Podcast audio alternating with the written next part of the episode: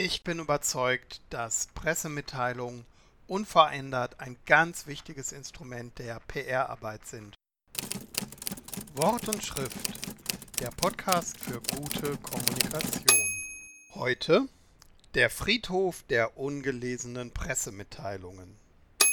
Herzlich willkommen zur neuen Folge von Wort und Schrift, dem Podcast für gute Kommunikation.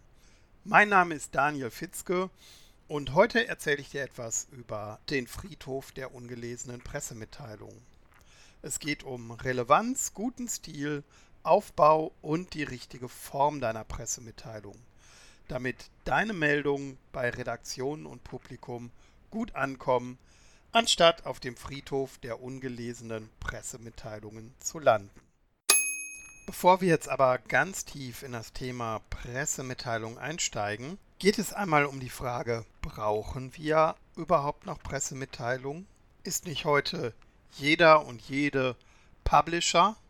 Wir verbreiten schließlich Nachrichten auf allen möglichen Kanälen, Social Media, in Blogs, Podcasts, über unsere Website.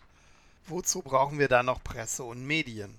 Und natürlich, wozu brauchen wir dann überhaupt noch Pressemitteilungen? Ich bin überzeugt, dass Pressemitteilungen unverändert ein ganz wichtiges Instrument der PR-Arbeit sind. Für Unternehmen, für Einzelpersonen und für Vereine. Der Name mag mittlerweile überholt sein, weil die Pressemitteilung viel mehr leistet, als in Anführungszeichen nur über die Medien verbreitet zu werden. Letzten Endes geht es darum, relevante und lesbare Nachrichten zu produzieren, die hoffentlich von den Medienpartnern aufgegriffen und verbreitet werden, aber genauso gut über eigene Medien ihr Publikum, die Leserinnen und Leser oder eine Community erreichen.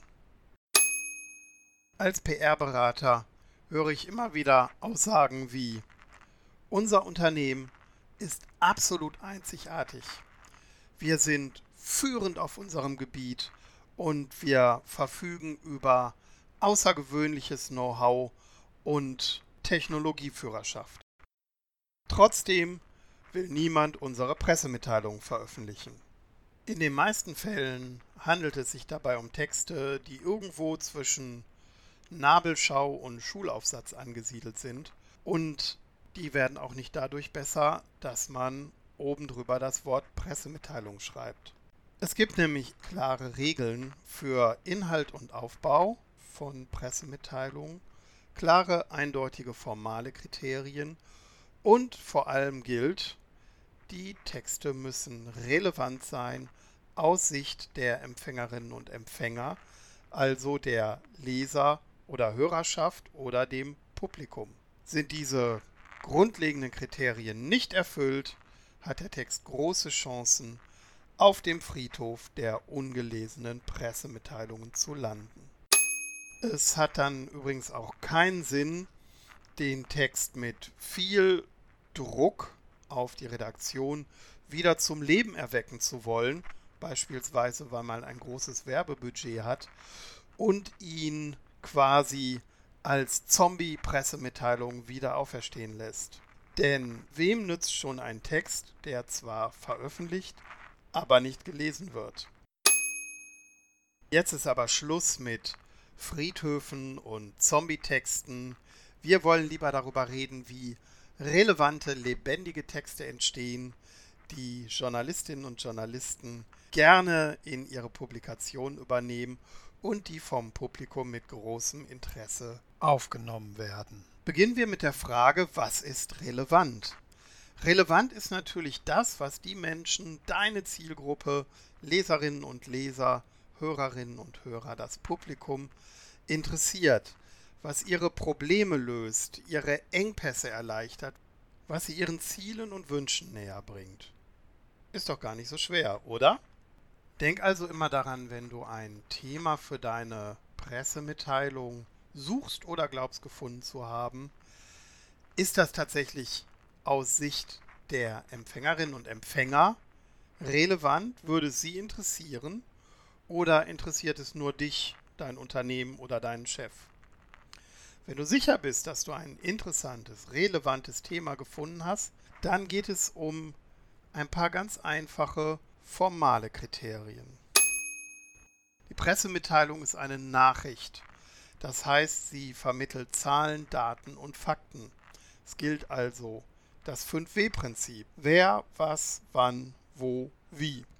Du kannst dann auch noch beliebig viele Ws ergänzen, wie zum Beispiel das Warum oder das Wozu.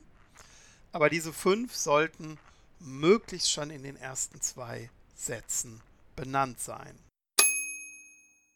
Meinungen, unbewiesene Tatsachenbehauptungen oder vage Vermutungen haben in einer Pressemitteilung nichts zu tun. Es zählen alleine die Fakten. Zitate in der Pressemitteilung können dazu beitragen, vielleicht eine persönliche Meinung zu transportieren, dann sind sie aber eben auch als Zitat gekennzeichnet. Dann gilt für die Pressemitteilung, das Wichtigste kommt zuerst. Nach hinten raus werden die Sachen immer weniger wichtig und es folgen die Detailinformationen. Der Einstieg ist relativ kurz und knapp und plakativ. Aktive Formulierungen sind wichtig und ein Satz sollte möglichst nicht mehr als ein Nebensatz enthalten. Satzlänge maximal 20 Wörter. In begründeten Einzelfällen können es auch schon mal 25 werden. Alles in allem sollten die Sätze aber mit 15 bis 20 Wörtern auskommen. Ich habe viele Seminare über Pressearbeit besucht und da wird immer wieder darüber diskutiert, braucht es einen Vorspann, braucht es keinen Vorspann. Es gibt da tatsächlich keinen Königsweg. Ich persönlich benutze einen Vorspann schon alleine deshalb, weil eine Pressemitteilung ja längst nicht mehr was für gedruckte Zeitungen und Zeitschriften ist, sondern meistens zumindest auch online veröffentlicht wird. Und für Online-Veröffentlichungen braucht es meistens einen Teaser-Text, der dann auf den vollständigen Text verlinkt. Und den kann man natürlich wunderbar in Form dieses Vorspanns liefern. Darum meine Empfehlung, immer einen Vorspann zu formulieren. Und wenn du das tust, dann bedeutet das auch, dass er eine komplette Zusammenfassung des gesamten Artikels bietet. Beim Schreiben ist das oft ganz hilfreich, erstmal ganz komprimiert diesen Vorspann zu verfassen, der von vorne bis hinten den Inhalt der Pressemitteilung zusammenfasst und dann kann man das Ganze auffächern. Inhaltlich sollte der Text nach Möglichkeit nicht mehr als 300 Wörter enthalten, maximal 350. Auch hier gibt es begründete Ausnahmen, wie zum Beispiel, wenn es um eine große Pressekonferenz mit komplexem Inhalt, vielleicht mehreren Tagesordnungspunkten geht. Hier ist es aber auch sinnvoll, dann statt einer großen, sehr langen Pressemitteilung mehrere knackige zu liefern, die die verschiedenen Themenbereiche abdecken. Ein Klassiker bei sowas ist die Bilanzpressekonferenz. Da wird man selten mit 300 Wörtern auskommen. Wenn die Texte etwas länger werden, dann bitte mit Zwischenüberschriften arbeiten, um das Ganze ein bisschen zu gliedern und zu strukturieren. Nicht böse sein, wenn in den Redaktionen hinterher die Zwischenüberschriften oder Sublines abgewandelt werden. Das liegt in der Hoheit der Journalistinnen und Journalisten und damit zeigen sie, dass sie auch einen eigenen Anspruch und einen eigenen Gestaltungswillen haben. Du kannst übrigens ganz einfach überprüfen, ob deine Pressemitteilung vom Aufbau her gelungen ist. Wenn das so ist, dann kannst du sie nämlich von hinten kürzen, Satz für Satz und Absatz für Absatz und der ganze Text ergibt immer noch einen Sinn. Das stammt noch aus der Zeit des Bleisatzes, da hat nämlich der Setzer entschieden, wie viel vom Text am Ende in das gedruckte Blatt übernommen wird. Also, ganz am Anfang das Wichtigste zuerst und langsam das Thema nach hinten raus aufdröseln.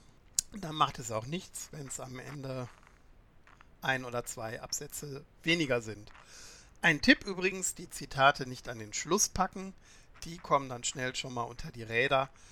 Packt die Aussagen eures Geschäftsführers oder eures Vorstands oder wer auch immer sie tätigt mitten in den Text dann können sie nicht von hinten raus weggekürzt werden und haben relativ gute Chancen, mit dem gesamten Text veröffentlicht zu werden. So, und das waren auch schon ein paar ganz grundlegende, einfache Kriterien, die darüber entscheiden können, ob eine Pressemitteilung Chancen auf Veröffentlichung hat oder doch eher zu einem traurigen Dasein auf dem Friedhof der ungelesenen Pressemitteilungen verdammt ist. Ganz wichtig übrigens noch nach dem Versand deiner Pressemitteilung, es gehört sich nicht, ihr hinterher zu telefonieren. Sie wird schon in der Redaktion angekommen sein und man wird sich dort hoffentlich wohlwollend mit ihr beschäftigen. Es ist aber auch vollkommen in Ordnung, mal bei einer Redaktion nachzuhören, wenn man feststellt, dass sie immer wieder die Pressemitteilung aus dem eigenen Haus ignoriert und nachzuhaken. Woran lag es denn? Was können wir besser machen? Gibt es Wünsche, die die Redaktion an die Kommunikation des Unternehmens hat? In den meisten Fällen sind dann die Redakteurinnen und Redakteure ganz aufgeschlossen und freuen sich, wenn sie mal gefragt werden. Und wenn man ihren Wünschen und Vorstellungen dann entgegenkommt und sie sehen, dass ihre Anregungen berücksichtigt werden, dann steigt natürlich auch die Chance auf Veröffentlichung. Das war's für heute bei Wort und Schrift zum Thema Pressemitteilungen. Wenn du diese einfachen Regeln berücksichtigst, dann hast du gute Chancen, dass deine Meldungen veröffentlicht und gelesen werden und damit nicht auf dem Friedhof der ungelesenen Pressemitteilungen landen. Verlass dich drauf, der Informationsbedarf ist wirklich groß, gerade auch in den Redaktionen. Und wenn du relevante Informationen verbreitest, dann werden diese auch ihr Publikum finden. Wenn du dir nicht ganz sicher bist mit deinen Pressemitteilungen, dann habe ich ein Angebot für dich. Schick mir doch einfach einen Text an Daniel gutekommunikation.net. Gute Kommunikation in einem Wort. Und ich schaue einfach mal drüber und gebe dir innerhalb von ein paar Tagen Feedback. Eine andere Möglichkeit, das Ganze zu vertiefen, ist, wenn du dir mein Buch besorgst, PR für Freiberufler, ist als Gabal Whitebook erschienen, kostet 19,90 Euro. Und darin erkläre ich das gesamte Handwerk der Presse- und Medienarbeit und natürlich gibt es da ein ausführliches Kapitel über Pressemitteilungen. Solltest du den Podcast noch nicht abonniert haben, freue ich mich, wenn du das jetzt tust. Und dann hören wir uns hoffentlich beim nächsten Mal. Im September geht es ums Texten fürs Web. Ich würde mich freuen, wenn du dann auch wieder dabei bist. Bis dahin, tschüss.